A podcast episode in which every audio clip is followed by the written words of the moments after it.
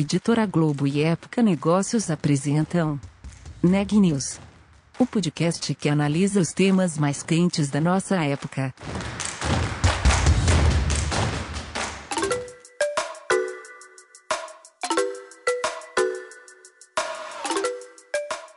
Olá, eu sou Daniela Frabasile, da Época Negócios, e você está ouvindo mais um episódio do Neg News, nossa série de podcasts sobre como navegar e liderar em tempos de incerteza.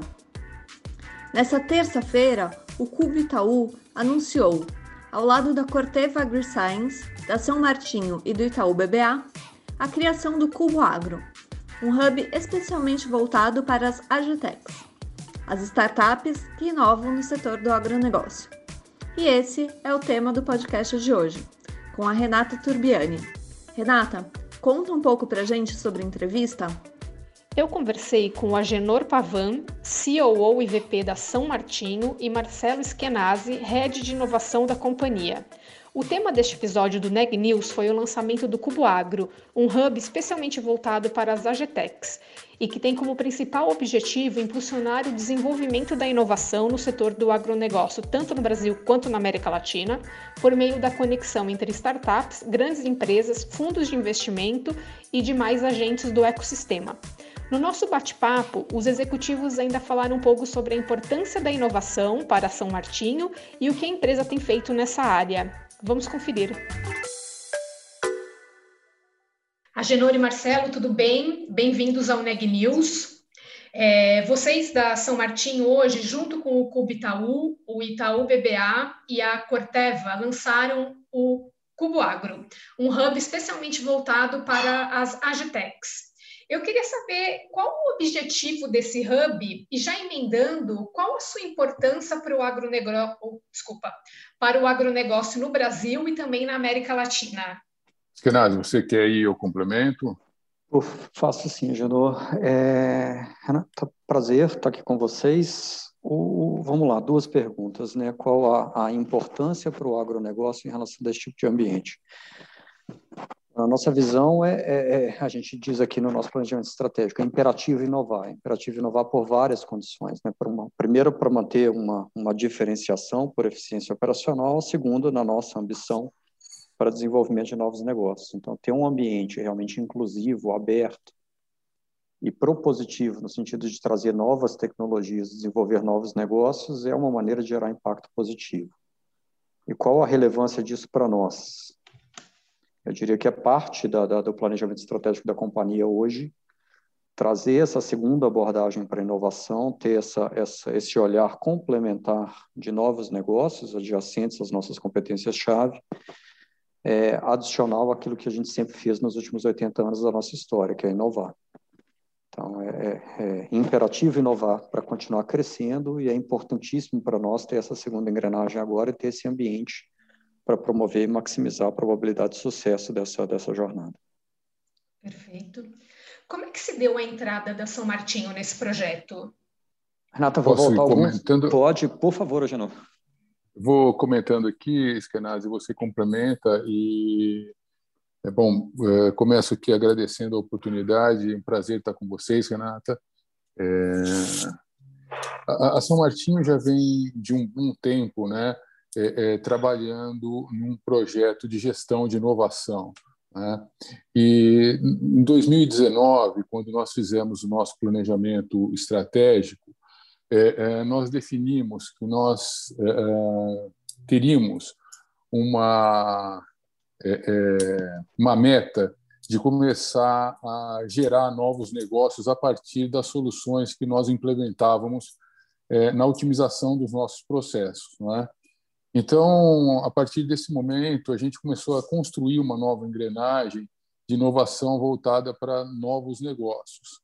E, se, e, como foi dito, é imperativo que nós estivéssemos num ambiente, é, é, num ecossistema que possibilitasse, é, é aumentasse a amplitude de, de interconexões e a viabilizasse, aumentasse muito a probabilidade de aparecimento de novos negócios nós eh, nos estruturamos e, e, estabelecemos essa meta de estarmos plugados em um ecossistema e aí, culminou com esse convite de participar do Hub Agro com o Cubo. Complementar aqui, Renata, se você me permitir, acho que você, claro. o, o Pedro, né, correto ali do Cubo, hoje de manhã no lançamento, ele disse o seguinte: o óbvio às vezes é meio difícil, né? É fácil a gente ver depois que as coisas acontecem. Mas você tem alguns Brasis que estão certo, né? Entre eles aí o empreendedorismo tecnológico, você tem o Magtech nascendo quase a todo dia hoje no Brasil. E o segundo é o agro, né, que representa aí quase hoje já um quarto da, da do PIB nacional. Então, quando você vê esses dois movimentos é, se aproximando e, e a, a, própria vocação do Cubo como ambiente de desenvolvimento de negócios, a vocação da São Martin, que sempre se diferenciou por tecnologia, Corteva, que é um, um ícone também nacional. Então, quando as conversas começaram, foi muito natural essa aproximação. Tá? Então, como a Genor colocou, vem do nosso planejamento estratégico, mas a partir do momento que a gente começou a se aproximar, as coisas evoluíram muito naturalmente. Quando que vocês iniciaram as conversas e quanto tempo levou, mais ou menos, para o projeto ser lançado oficialmente? Renata, a Corteva está lá desde 2020. Nós nos aproximamos do Cubo já na, na, na história aí, né? Eu, eu, assim, há pelo menos seis meses e de conversas mais intensas, aí três, quatro meses de conversas bastante intensas. Nós aqui do lado da São Martin fizemos com alguns ambientes, mas viemos evoluindo com eles já nos últimos pelo menos três, quatro meses. Como vai se dar efetivamente a participação da São Martinho no Cubo Agro? a São Martinho, ah, por favor, São Martinho vai, vai aportar não é, é, é 80 anos de experiência é, é, em, em, produção de cana. Né? Nós temos hoje é, 300 mil hectares e quatro unidades né, processando 24 milhões de toneladas de cana nós temos uma escala é, de 6 milhões de toneladas de cana por unidade. E temos a maior unidade é, processadora de cana do mundo, que é a São Martinho, que processa 10 milhões de toneladas. Então, é, é uma operação única. É? Além disso, esses 300 é, mil hectares estão cobertos por uma rede proprietária de 4G que deixam conectados mais de 3 mil equipamentos. Né? Esse é um projeto que está implementado já há dois anos, é? então a gente já tem essa experiência. Recentemente, nós tivemos é, uma parceria com a Ericsson para a implementação é, de dois pontos de conexão em 5G, para que a gente começasse a testar as soluções em 5G para o agronegócio, que também é, é, se não é ímpar, é uma das poucas é, conexões em 5G para agronegócio. Então, a São Martinho vai aportar isso, seu expertise de operação, é, a, a, sua, o seu pioneirismo na entrada na transformação digital do agro, né, nessa magnitude.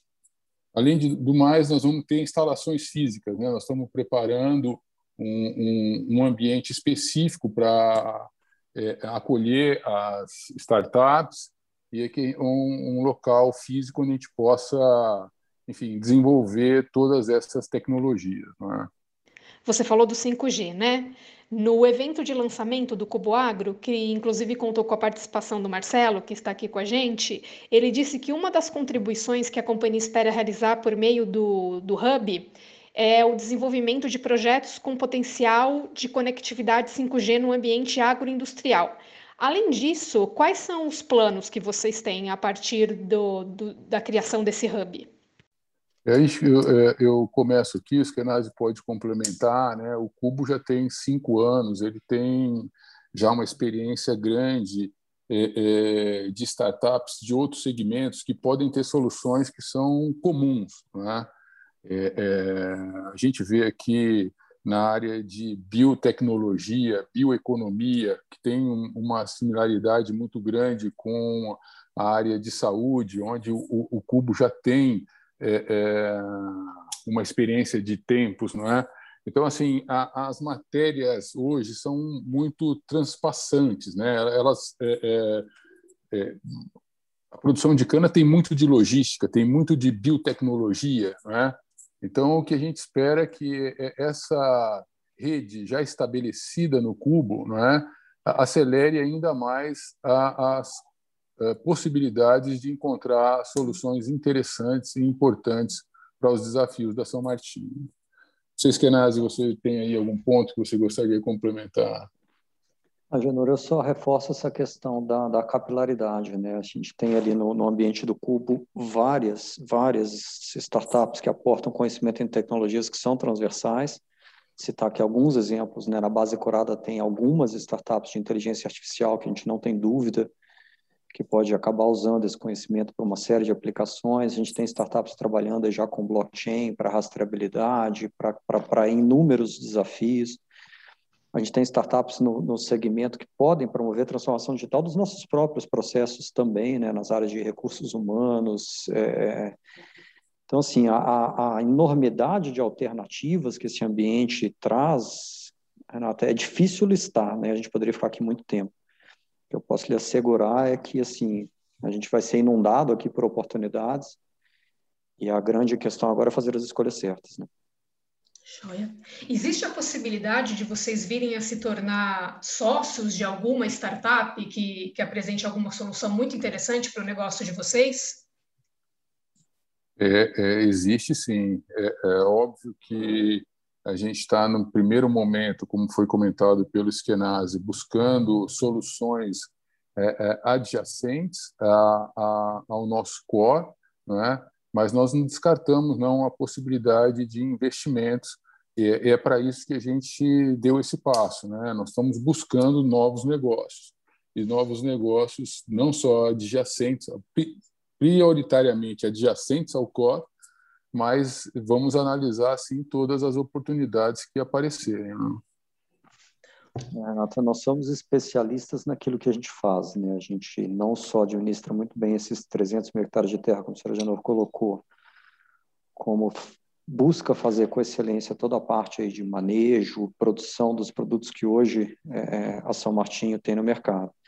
Mas se a gente quiser fazer tudo dentro de casa, olhando por esse futuro que está vindo à nossa frente, aí a gente já teve esses debates internos, né? Ou a gente fica louco, ou, ou, realmente a gente vai se transformar na única empresa capaz de fazer tudo de forma excelente.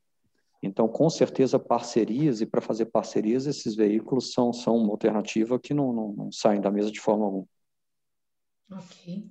Como é que vai ser a busca pelas startups? Tem todo o processo seletivo do Cubo, mas também é, vai ter uma busca ativa da, das empresas envolvidas? Posso iniciar aqui essa, Genor? Sim, sim, sim. Vamos lá, Renato. O Cubo tem um mecanismo próprio, né, que a gente está, e aí essas competências, essas ferramentas para nós é um aporte muito interessante também. Então, o Cubo traz essa, essa curadoria, tanto passiva quanto ativa. A gente já fez uma leitura de dos radares de mercado, das, das principais startups que estão despontando no, no, ecossistema nacional. Hoje mesmo a gente teve um evento que reuniu 120, 130 pessoas para apresentar o Cubo Agro, startups, empresas que estão, se destacando, chamando elas né, para se inscrever nessa plataforma para que a Vertical possa avaliar e analisar aí essas parcerias. Do nosso lado, a São Martinho tem uma relação com o ecossistema já, como o Janão colocou, há 70, 80 anos, então, a gente tem ambas as coisas continuam acontecendo. O que nós temos é, é, dentro da governança da vertical é que a gente tem as teses, Corteva, tese Banco Itaú, tese São Martinho, a gente cria uma nova tese, que é a tese da vertical, e a gente tem agora mais uma ferramenta. A gente não perde nada, a gente continua trazendo, como o senhor Janel colocou, para dentro da São Martinho, para usar essa infraestrutura, mas a gente pode também colocá-las agora dentro do Cubo Agro, recebendo lá dentro toda a parte de mentoria. Então, sim, tanto passiva quanto ativa, tá? Dos dois lados, aqui como São Martinho e como membro da Vertical. Perfeito. Vocês é, falaram bastante da questão de inovação, né, que é um ponto bem importante para São Martinho e tem ganhado relev mais relevância ainda nos últimos tempos. Queria que vocês comentassem um pouquinho mais sobre como que a empresa atua nessa área de inovação. Já não vamos é... começar lá em 1930, né? Eu acho que vou tentar fazer um resumo breve aqui de alguns é, é, eventos na história da São Martinho que trouxeram a São Martinho para a posição que ela tem hoje. Né? É, já na década de 70, quando saiu o Proálcool, né, em 73, é, a São Martinho apresentou o maior projeto do, do, do Proálcool, trazendo tecnologias que até então eram muito pouco usuais. As duas primeiras caldeiras de queima em suspensão é, de biomassa que foram usadas no Brasil foi, foram feitas é, com tecnologia da Mitsubishi na São Martinho. Existiam só duas caldeiras dessa operando no mundo. Né? Logo em seguida, na década de 80, meados da década de 80, a São Martinho foi atrás é, e foi fazer uma joint venture com uma empresa australiana é, para a solução de colheita mecanizada de cana. Né? E, e, trouxe para o Brasil uma fábrica de colhedora de cana. Né? São movimentos importantes que é, não só transformaram a São Martinho, mas como transformaram o setor. Né? Uhum. Na década seguinte, no final da década de 90, em 97, 98, a São Martinho foi o primeiro template agrícola da SAP, né? que também foi outra revolução do ponto de vista de gestão, né? que propiciou a São Martinho é, é, é ficar adiante é, é, do seu setor. Então, esses são movimentos que ocorreram durante a história da São Martinho, que foram colocando a São Martinho a um passo à frente dos seus concorrentes. E mais recentemente, eu coloco é, é, a conectividade. Né? É, colocar essa rede 4G trouxe para nós é, uma mudança de é, mentalidade uma mudança na forma de fazer gestão, uma gestão online, né? É, é, que abriu uma avenida de oportunidades. Né? Essa foi, de fato, o ingresso da São Martinho na transformação digital na agrícola. Né? Então, é, é, é dessa história da São Martinho, de posicionamentos que foram é, disruptivos, né, que foram colocando a São Martinho à frente do seu tempo dentro do seu setor, eu julgo que esse movimento é, da conectividade, somado agora à, à entrada no cubo, né, nessa vertente agro, que seria o último movimento estrutural desse plano estratégico, é, do meu ponto de vista, coloca de novo a São Martinho à frente do seu tempo no, no nosso setor. Né? Ok. Agora, quais são os planos de vocês com, com nesse pós-pandemia, né, que estão chamando? O que, que, quais são as expectativas? O que, que vocês planejam para esses momentos seguintes? Bom, aqui é, é, a gente já está olhando também para a retomada de mercado, não é? A gente está olhando muito para os planos para colocar é, é, em prática o que a gente estabeleceu como meta no nosso planejamento estratégico. A gente é, é adiantou a, fabrica, a implementação da nossa planta de etanol de milho na Boa Vista. Não é? a gente está trabalhando forte na na questão da inovação, como foi dito aqui na, busca, na busca por, por, novos negócios, né? olhando muito fortemente para as questões de ISD, que vão abrir uma oportunidade enorme para quem trabalha com carbono renovável, como a São Martinho trabalha, olhando para biotecnologia, bioeconomia, tem aí a questão do, do CBIOS, né, que é, é um é novo incentivo para a produção de carbono renovável. Então, nós estamos muito otimistas aí com o cenário que, que vem é, é, que vem se desenhando aí e, e, também muito acelerado pelo o evento da epidemia, né?